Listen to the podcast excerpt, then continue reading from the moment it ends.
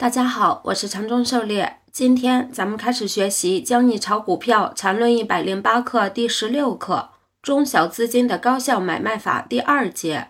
咱们的讲解按原文对照逐段进行，力求贴近原文解读，弄懂每课重难点。缠论原文：根据上面的分析，可以马上设计一种行之有效的买卖方法。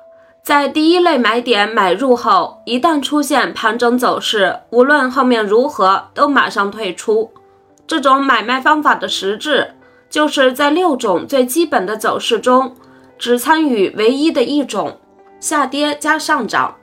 对于资金量不大的，这是最有效的一种买卖方法。狩猎解读：前面说了三种值得介入的分类：下跌加上涨。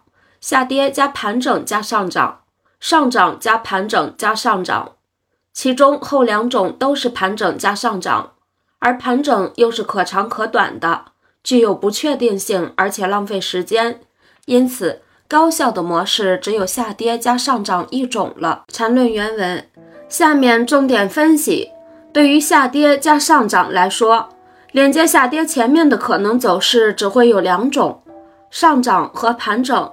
如果是上涨加下跌加上涨，那意味着这种走势在上一级别的图形中是一个盘整，因此这种走势可以归纳在盘整的操作中。这在以后对盘整的专门分析里研究。换言之，对于只操作下跌加上涨买卖的，上涨加下跌加上涨走势不考虑。也就是说。当你希望用下跌加上涨买卖方法介入一只出现第一类买点的股票，如果其前面的走势是上涨加下跌，则不考虑。注意，不考虑不意味着这种情况没有盈利可能，而只是这种情况可以归到盘整类型的操作中。但下跌加上涨买卖方法是拒绝参与盘整的，如此一来，按该种方法。可选择的股票又少了，只剩下这样一种情况，就是盘整加下跌加上涨。狩猎解读，这里把图中左侧绿圈内上涨加下跌加上涨这种情况归为大级别的盘整，它可以归到盘整操作的模式中去，因此不作为这里讨论的范畴。因此。这里只讨论右侧红圈内这种盘整加下跌后可能的上涨类型。缠论原文，从上面的分析可以很清楚的看到，对于下跌加上涨买卖方法来说，必须是这样一种情况，就是一个前面是盘整加下跌型的走势后出现第一类买点，显然这个下跌是跌破前面盘整的。否则就不会构成盘整加下跌型，只会仍是盘整。那么在该盘整前的走势也只有两种：上涨、下跌。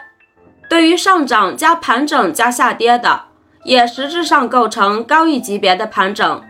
因此，对于下跌加上涨买卖方法来说，也不能参与这种情况。因此，也就是只剩下这样一种情况。下跌加盘整加下跌，狩猎解读：对于盘整加下跌走势而言，如果它前面是上涨，就会如图左侧绿圈内的情形，上涨加盘整加下跌，整体又形成更大的盘整，这种情况也排除不参与。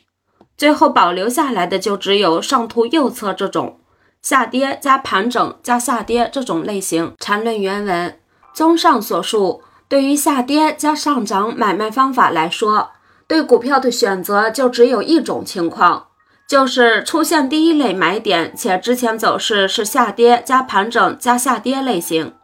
因此，这里就得到了用下跌加上涨买卖方法选择买入品种的标准程序：一、首先只选择出现下跌加盘整加下跌走势的；二、在该走势的第二段下跌出现第一类买点时介入。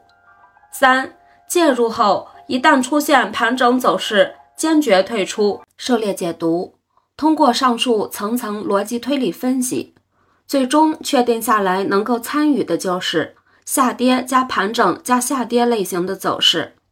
大的形态确定后，就要根据第一类买点，也就是第二段下跌出现背驰时介入。可以根据 MACD 指标背离来辅助确定。一旦买入后不能快速拉回盘整区域，则说明买入不及预期，应立即退出。